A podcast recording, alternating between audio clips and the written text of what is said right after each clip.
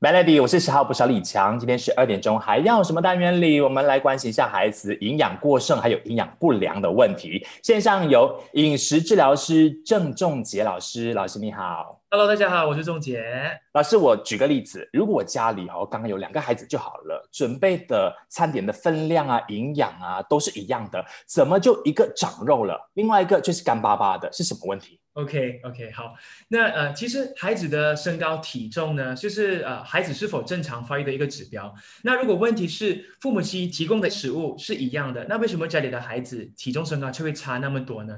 那其实除了食物以外，其实还有很多不同的因素可以影响孩子的成长。那在我们还没有看其他因素之前呢，我们可以。进一步探讨食物可以怎么样造成这个差别。嗯，那虽然父母亲提供一样的食物，但是这个其中其实还有很多可变性跟变数的。就比如说，孩子是否有把食物吃完，亦或者是父母亲在看不到的时候，孩子是不是有吃了或者是喝了其他的东西？那这些变数呢，都可能会直接的导致这种差别的产生。那饮食之外的因素呢，比如说孩子的运动量啦。活动量、睡眠，或者是孩子是否患有什么疾病，都会直接影响他们的体重身高的那个差别。嗯，那如果我们把范围缩小一点啊，刚刚老师提到的那些，他该吃的都有吃，然后他有运动，为什么还是不一样？是不是孩子的体质问题？嗯，如果不一样的话呢，通常是因为第一是基因的问题，第二是他们生活的环境不一样。但是现在前提是他们都是来自同样的父母，而且同样的。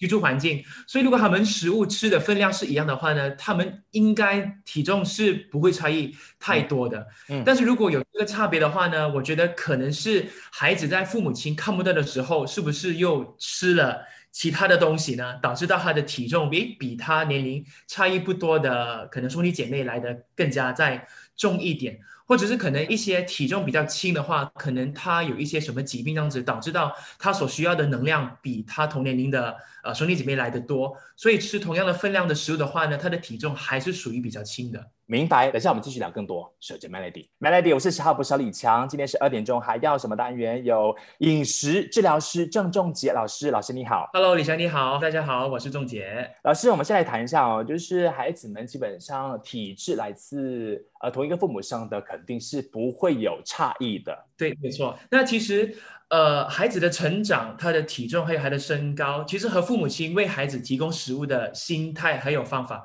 有很大的关系。那在马来西亚。呃，有十二点七八线的儿童，就是五到十九岁是肥胖的那一个 category 里面的。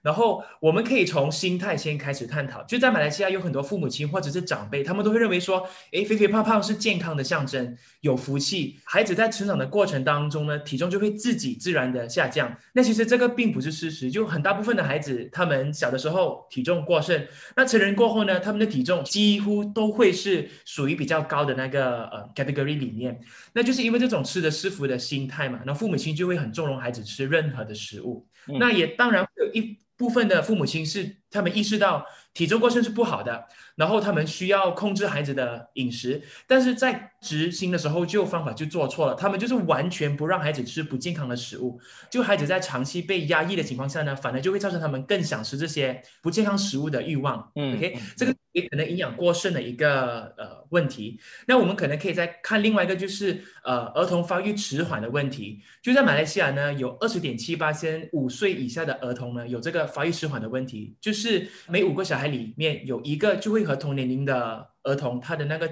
体重跟身高差异很多。那至于方法的那个问题呢，就是可能父母亲会一直强迫孩子吃。他们觉得他应该吃的食物，就是为了让孩子可以增加体重嘛。但是方法做错了，我们一直强迫孩子吃，孩子就会有那个反感，就更加不想吃那个食物。导致他的体重也增加不起来，所以就有这两个极端的一个问题存在着，就是都是属于父母亲心态跟提供食物方法的一个呃错误的一个观念。嗯，明白。那等下我们就聊多一点哦，我们个别的去帮忙解决问题。等下先把焦点放在营养过剩的，那应该是从几岁开始就必须要在他的这一个饮食上面哦多加的留意，不要让他有习惯的养成，包括偷吃了很多有的没的。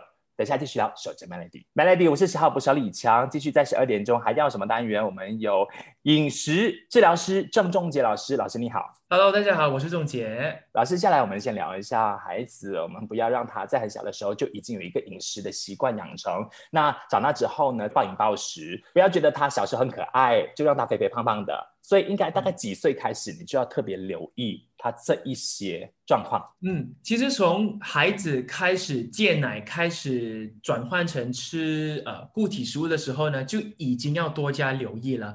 那我觉得大人第一个要认清的那个事实就是，孩子和大人一样，都可以有自己对食物的喜好，有自己喜欢食物的味道跟口感。那我觉得这个是。需要受到大人的尊重的。那我觉得大人可以做的话呢，就是一直不停的去探索孩子的喜好，然后依据这种喜好呢，尽量提供他们营养均衡还有多元的食物。还有就是让他们开始对食物培养好的那个关系。就很多时候，可能孩子吃青菜、吃蔬菜，父母亲就会。夸奖他们，他们就会有一个意识到说，哎，原来青菜是不应该吃的。我吃了过后呢，父母亲就会称赞我，称赞我，感觉上好像做了什么东西很好，这样子过大的去。赞美他会让他有那个觉得不是自然的事情，没有错。还有就是吃不健康的食物，很多父母亲就看到孩子吃一些比较不健康的食物，就会呵斥他，会喊他，会以很呃负能量的那个对话去去面对那个孩子。那孩子就会说：“哎，这个是我不应该吃的。”所以就会更加激发他那个想吃的那个欲望。我觉得就是父母应该保持那个平常心，就是让孩子不停的去探索他们。呃，喜欢吃的什么，最终还是父母亲是那个提供食物的那个人嘛，他们可以就去控制给的那个分量，所以也不是说要只是一味的提供营养的食物和完全不可以吃不营养的食物，最重要就是要多元跟均衡，还有分量控制得当的情况下去让孩子自己摸索自己和食物之间的那个关系。那我再来呢，有几个贴士是可以可能给父母亲去。可能去学去跟啊，就是可能怎么样的情况下可以让孩子比较最大化的吃的比较健康。那我们等一下下一段继续聊。守着 Melody，Melody，我是十号捕手李强。今天十二点钟还要什么单元？有饮食治疗师郑仲杰老师，你好。Hello，Hello，李强你好，我是仲杰，大家好。今天我们聊呢，不管是孩子营养过剩还是营养不良，哈，就是营养不足的情况底下，也不要用这个呃特别极端的那个处理手法，说一定要特别鼓励他吃，或这些东西不可以吃。用这种方法呢，反而是没有办法可以让他们就是很自然的想要去接触那一些食物。所以重结下面有一些贴士可以给我们，就父母亲在带着孩子去学习吃他们比较。不熟悉的食物的时候，是很乐意去尝试的方法。嗯，OK，好。那除了刚刚就是让孩子可以很自然的和食物培养一个很好的关系之外呢，有几个东西是父母亲可以尝试去做的。第一个，因为父母亲是扮演提供食物的那个人，所以我觉得第一个是要很有目的性的去采购。就是可能可以计划这个星期你要煮的东西是什么，列了一个清单才去购物，然后尽量在购物的时候呢，就尽可能的融入比较多的天然食物，比如说呃谷类啦、蛋白质、蔬果、奶制品之类的。因因为我们有了清楚的购物目标，所以我们就可以避免买太多，或者是可以更好的控制呃购买过度加工或者是不健康的零食或者是呃产品。第二个呢，就是尝试不同烹调的方式。很多时候，我们都会强迫小孩子吃我们大人觉得好吃的食物。是，我们要考量到孩子有自己的偏好嘛，所以我们就要帮他去探索。我们就要尝试不同的烹调方式，比如说可以炒啊，可以炖，可以焖，可以烤，可以蒸，让孩子尝试不同的煮法，让孩子尝试不同的口感跟味觉，让他自己去告诉你说，哎，其实他喜欢吃的食物类型是什么样。第三呢，就是在烹煮的时候呢，尽量多用天然的香料来调味，以避免减少呃油的用量啦，添加糖或者是盐。然后第四个呢，就是偶尔让他们吃不健康的食物，然后不要用不健康的食物来做奖励。很多时候可能说哦，孩子做了什么好的事情，所以我我奖励你吃冰淇淋，我奖励你吃零食，这个做法可能就会变得本末倒置，对对？没有错。好，那等下呢，我们继续有更多的提醒哈。守着 Melody，Melody，我是十号播小李强，十二点钟还要什么单元？今天聊一下说，孩子，如果你想让他不要营养过剩的，或者是营养不良的话呢，其实是父母亲需要多做一点努力，才有办法哦把问题导正的。线上有饮食治疗师郑仲杰老师，你好。Hello，李强，Hello，大家好。老师，其中一个让孩子对于他们不爱吃的食物产生兴趣的方法，是不是也让他们参与烹饪，或者是带他们一一起去买食材？对对对，没错没错，这个是一个很有效的一个方法，就是让孩子接触原食物，然后再接触烹饪，如何从原食物直到呈上桌的那个成品。他们参与其中的话呢，他们就会从中得到成就感，更加因为这份成就感，愿意把食物都吃完。我觉得这个是一个很有效的办法。然后第二个呢，就是可能父母亲很多时候都很急躁，说：“哎，你应该吃蔬菜，所以你你一定要吃。”就因为这个急躁的那个呃心态呢，反而会。让孩子和父母亲的关系变得很僵。那其实有一些科学研究表示呢，就是如果要让孩子可以愿意尝试去吃一个新的食物，或者是接受新的食物呢，是至少要尝试十二到十五次的。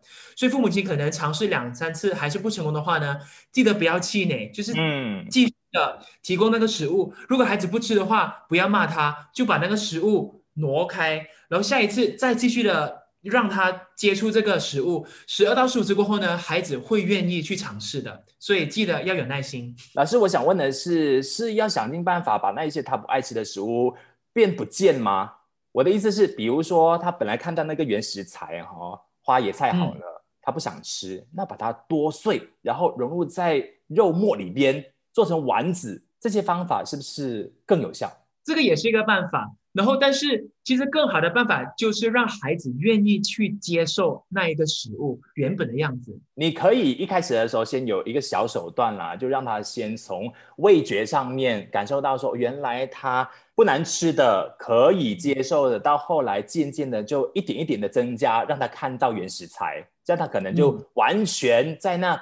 呃，十五次的经验之后呢，就接受了这个他不爱吃的。没错，没错，没错，这个是很好的方法啊，李强。OK，这个是我的建议了。好了，今天是非常感谢我们呃饮食治疗师郑仲杰的分享哈，希望各位爸妈你已经学起来了，带领你家的孩子呢，让他们是哎健健康康的，肥瘦适中。谢谢仲杰的分享。好，不客气，谢谢你，李强，谢谢大家。